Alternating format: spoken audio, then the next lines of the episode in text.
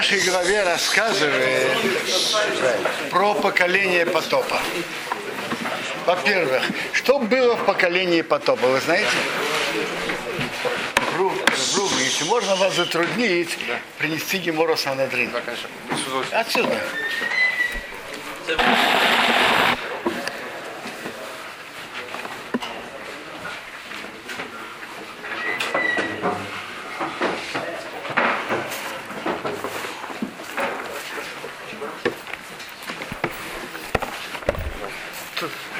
Спасибо. Тора нам рассказывает так. Когда люди стали размножаться, и появился разврат, потом приводится, появился грабеж, и увидел Бог землю, что она испортилась. И поэтому Бог решил привести на мир потом испорченность нас, как написано в конце главы Брыщи, знаете, с кого началась испорченность? Так написано, увидели сыновья судей, дочерей человека, что они красивые, и взяли себе жен, кого вы выбирали. Несмотря на то, что они замужем, не замужем. То есть сыновья судей, судей, князей, влиятельных людей, они испортились. Они пошли за своими страстями и брали себе жен, которые выбирали, несмотря на кого хотели. А потом уже другие люди от них учились тоже. Если им разрешено, то, и то, то, то почему они, чтобы они это не делали? И поэтому Бог решил провести на землю, на землю наказание. Тора тут пишет, что был грабеж. И Тора говорит о разврате. И Тора говорит даже больше, что даже животные стали спариваться с другими видами. Есть два пути у наших мудрецов. Есть путь, что просто человек стал делать опыты, спариваться. Одно животное с другим, животное с человеком, и человека с животным и так далее, и так далее. То есть вот эти, то, что головы человеческие от тела, там, допустим, э, лошади, вот эти, как они там, кентавры назывались, это, может, это, э, это и есть? Я не знаю. Сомневаюсь, чтобы от этого рождались дети. Очень сомневаюсь. Ну, же не просто же это такие какие-то сипуры вырастают эти вещи. Это мифология. Ну, какая разница? Она же откуда-то вытекает же. Из Греции. Из Греции. Так, ну, а греки были развратные. Э, смотрите, может быть всякое. Но мне не кажется, что от этого рождаются дети. Интересная вещь рассказывает нам Медраж, что знаете, когда Бог привел потоп, когда официально узаконили семейные отношения между мужчиной и мужчиной и между мужчиной и скотом. Так говорит Медраш Раба. Это было официально. То есть э, они говорили так, ведь это все равно существует. То зачем лицемерить? Давайте сделаем это официально. Но самого делать официальным нарушение, искривление, преступление, это само по себе страшно. Так, когда человек что-то делает, он понимает, что он делает противные вещи. Когда узаканивает преступление, то делает это нормой. И это совсем другой уровень. И поэтому Медраж говорил, что когда это узаконили, вот тогда пришел, пришел Бог привел потоп. То есть можно было жениться на осле? Я не знаю, воз, возможно, во, возможно, что э, в современном западном мире, я не знаю, что, что происходит в законах. Но это узаканивание, извращение, это само по себе очень страшно. Есть интересное место в Талмуде. Талмуд говорит так – что другие народы приняли на себя много заповедей, Гемора в хулин. Но они выполняют только несколько. Одно из них, они не пишут брачный контракт для мужчин. Что Талмуд имеет в виду? Писать брачный контракт, не писать. В этом принцип вопроса, в этом, в этом главное суть дела. Вопрос, писать брачный контракт, значит, узаканивает извращение. Они это делают, но из-под тишка. Дело занимаются этими гнусными делами, но тихо. Из-под тишка. Сами стыдятся этого. А когда узаканивает, это очень страшно. Так. Тора пишет тут, что был грабеж. То есть один грабил другого. И эти были причины, что Бог привел потом. Но сейчас же тоже есть, допустим, разрешение некоторых однополые браки. Так это действительно очень страшно. Это действительно, это действительно очень страшно. Наводнение в Таиланде. И то, что э, не, говорят, что в Таиланде э, много разврата. И поэтому я не- и мы не знаем расчеты Бога. И Бог не сообщает нам все свои планы и решения. Но то, что есть такие стихийные бедствия в Таиланде, и там есть большой разврат, по-видимому, это связано между собой. Впрочем, да, так я хочу прочитать кусочек из Талмуда. Как выглядело поколение потопа? Во-первых, знаете, сколько лет жили, жило поколение потопа? Где-то по 800, по 900 лет, да? По, по воси- по- обычно по 900 плюс. Ну, Ну, был сколько такой прожил? человек Ремех, бедный Ремех, он жил, он жил очень мало. Всего 777 лет.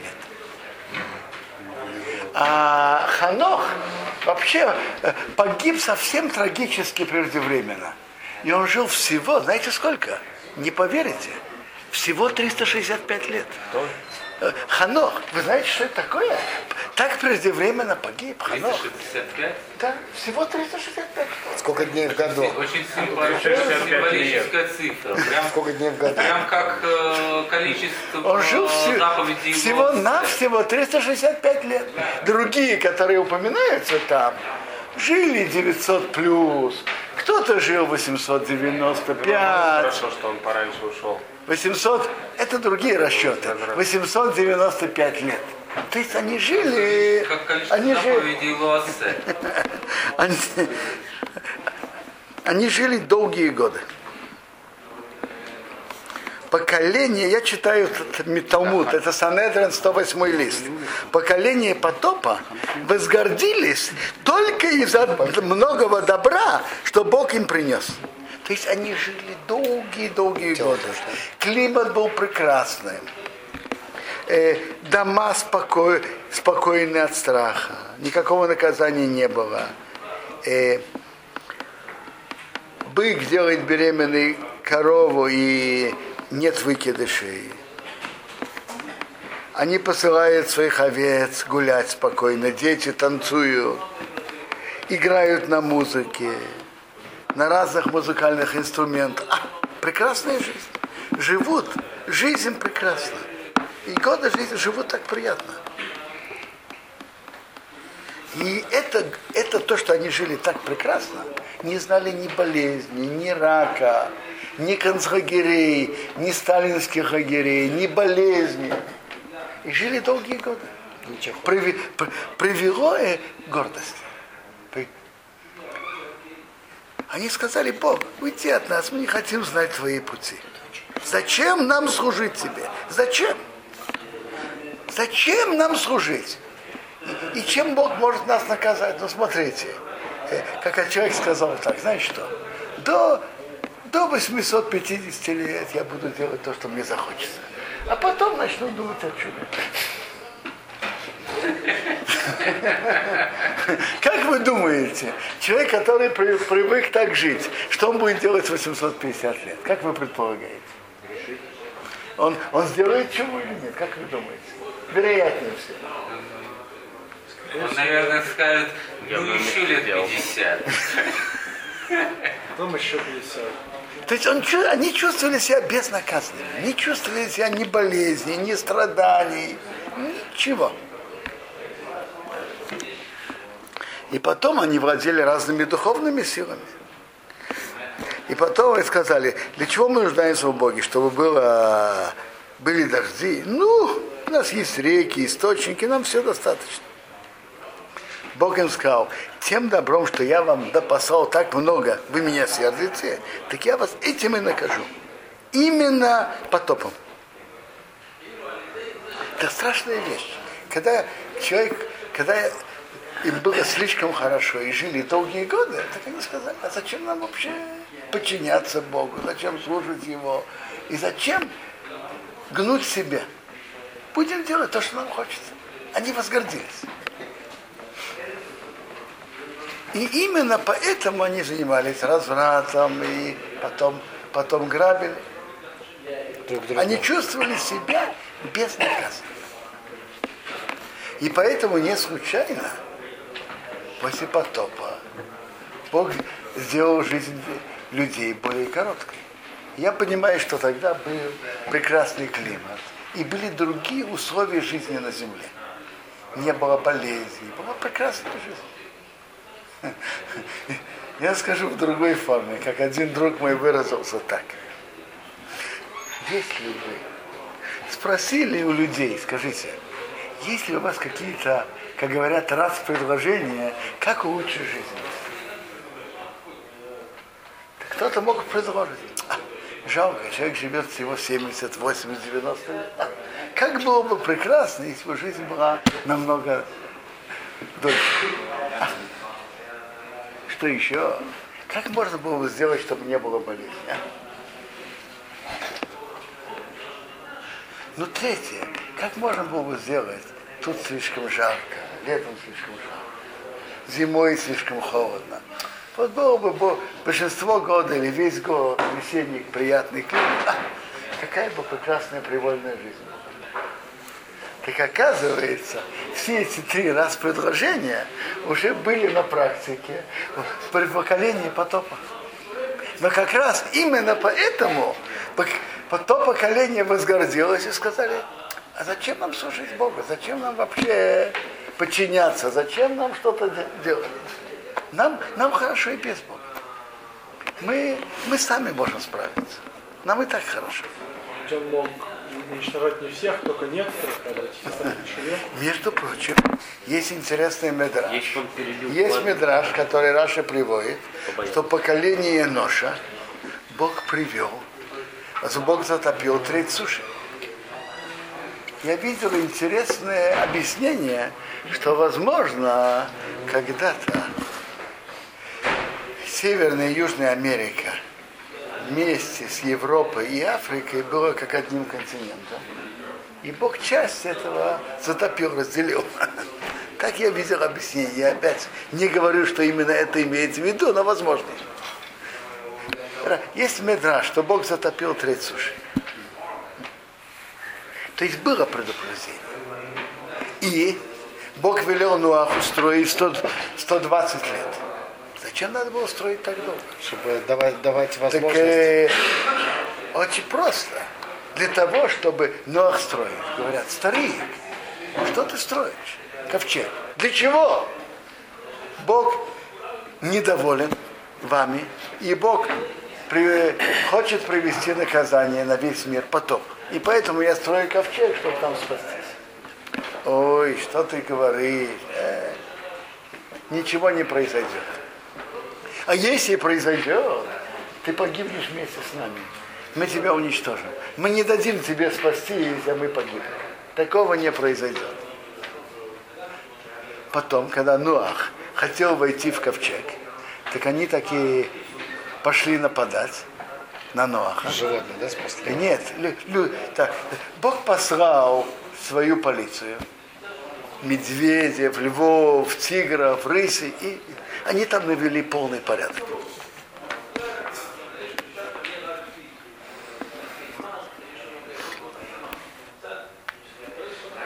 Страшная вещь, говорит нам, Раши приводит, что когда... Две вещи, говорит нам Раши. Написано, приговор был подписан почему? כי מלאה הארץ חמס מפניהם. Земля наполнилась грабежом. Приговор был подписан из-за грабежа. Я как-то думал, вот мы перед Йом Кипуром миримся одним с другим, просим прощения и так далее. Если бы поколение потопа сделало бы то, что мы делаем перед Йом Кипуром, э, разумеется, если есть какие-то денежные претензии, приводится в законе, то человек принимает на себя, что после Йом Кипура пойдем к Равину, и к Равину, и как он решит, так и будет. Если я должен кому-то деньги, я ему верну. Человек говорит так. То, что кто-то мне должен, и я все равно не могу у него потребовать, э, так я ему прощаю. Зачем, что на него был грех? То, что я могу потребовать по закону, и собираюсь требовать, обращусь в суд и, и потребую. Так если бы поколение потопа сделало бы то, что мы делаем, еврейский народ делает перед Йом Кипуром, то потоп бы не пришел. В другой кусочек написано в Раше страшные слова. Написано, что Кейт Скол конец всего живого. Что Бог приводит наказание на весь мир. На весь мир. На всех. Раша приводит, там, где есть разврат и идолопоклонство, приходит наказание и уничтожает всех, хороших и плохих. Это страшное наказание, если есть разврат и идолопоклонство. Единственный, который спасся от всего этого, это был Ноах, который, который вел себя особенным путем. И он нашел милость в глазах Бога. И Бог решил через него, чтобы он остался с его детьми, и чтобы он спас животный мир.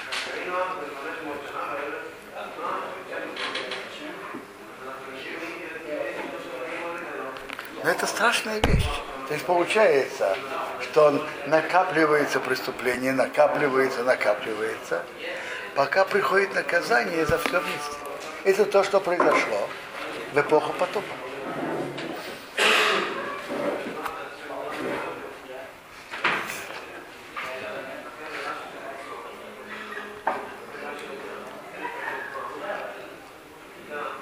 Так Бог велел Нуаху собрать всех, от каждого вида по паре, от каждого вида. Самца и самку. Ну, от чистых видов. Спасибо. Что значит чисто? Чистые, те, которые впоследствии будут разрешены евреям в пищу. Между прочим, из животных нам разрешены в пищу только 10 видов. Три вида домашних животных и семь видов диких. Домашние животные, корова, овца и коза. Дикие животные, олень, серны, еще всего семь видов диких животных. И для чего были предназначены от чистых видов он взял в ковчег по семь? Для того, чтобы после потопа он мог принести от них жертву. Жертву он мог принести только от чистых видов.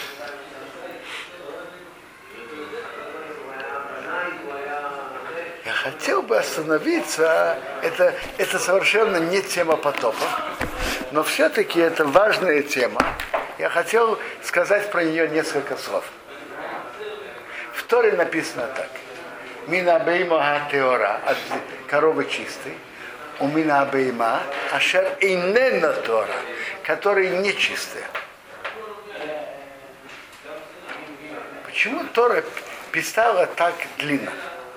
Можно было писать намного короче. Можно было писать мина бейма тмея. Правильно? А почему Тора написала Ашер Эйнена Тора, который не чистый? А? Почему? Талмуд задает этот вопрос. И Талмуд отвечает так.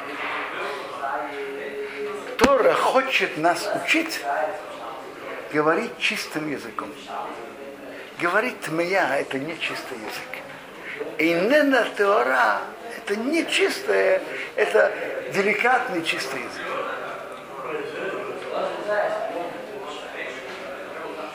Ты, чтобы человек берег свой язык, выражаться деликатными выражениями.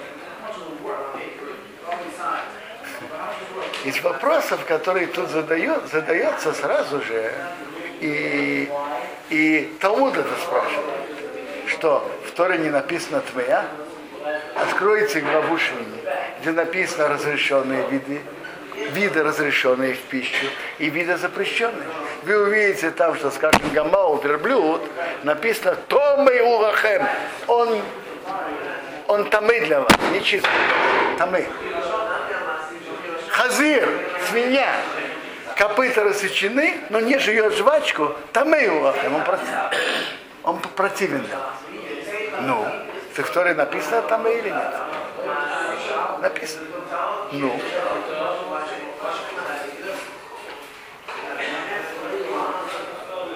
Так почему там написано там и? А тут написано, как говорят, вокруг. Деликатным выражением, намного удлиняющим фразу, которые нечистые. Ашер и Недо Тора, которые нечистые. А?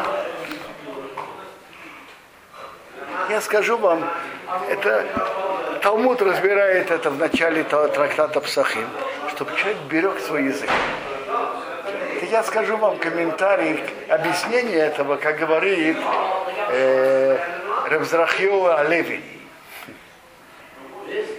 Он говорит так, что зависит, в каком контексте это сказано. Когда мы говорим и обучаем людей, чтобы ты не ел свинью, чтобы ты не ел верблюда, что больше дает человеку ощущение, что это противно, чтобы это не ели. Сказать вокруг или сказать прямо и четко? Скажите. Прямо и четко. Потому что когда прямо и четко, человек понимает, насколько это противно и насколько надо от этого отдаляться. Но это когда? Когда Тора нам указывает, это противно, это запрещено вам в пищу. Верблюда не едите там запрещенные виды рыб, там это противно для вас, запрещенные виды птиц и так далее, и так далее. Так там Тора говорит самым ясным и четким языком. Хотя, может быть, это не очень деликатно, но Тора это специально так говорит, чтобы мы отдалились от запрещенных видов пищи. Это в главе Шмини, где Тора указывает, какие виды птиц можно есть, от каких удаляйтесь. Это противно для вас. Какие виды рыб отдаляйтесь, противно для вас. Виды животных противно для вас. Верблюд, свинья и так далее, это противно для вас. А скажите, в нашей главе, когда говорится про Ноаха, тут говорится, э, что эти виды можно есть, а эти нельзя. Тема тут совсем другая. Есть виды, от которых Ноах взял только двоих, самца и самку. А есть виды, от которых Ноах взял по семь пар. Так тут нет никакой причины выражаться неделикатно. Сказать тут мы нельзя, это не, не деликатное выражение. Главе Шмини, когда Тора это пишет, чтобы отдалять евреев от запрещенных видов, там Тора пишет четко и ясно. То мы улахем, это противно для вас. Чтобы евреи побольше, больше удалился от этого, не собирался приближаться и есть это. Тут, тут же Тора только рассказывает, из каких видов взять по, по два,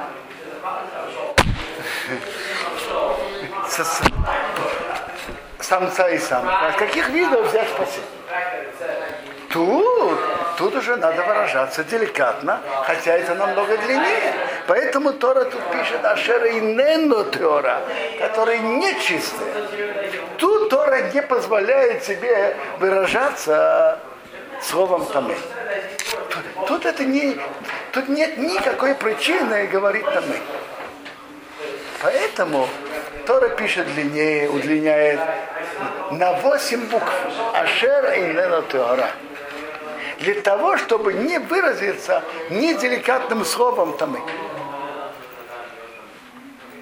И этим Тора нас учит, чтобы мы берегли наш язык, выражаться деликатными словами. Потому язык это подарок, что Бог дал человеку.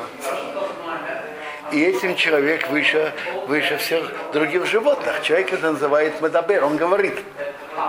Так мы должны беречь этот дар, который Бог нам подарил, выражаться ими только деликатные слова.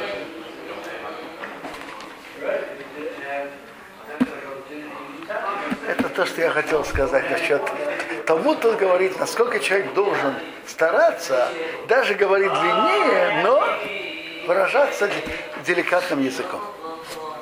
Ашер и Ненотора, который нечистый.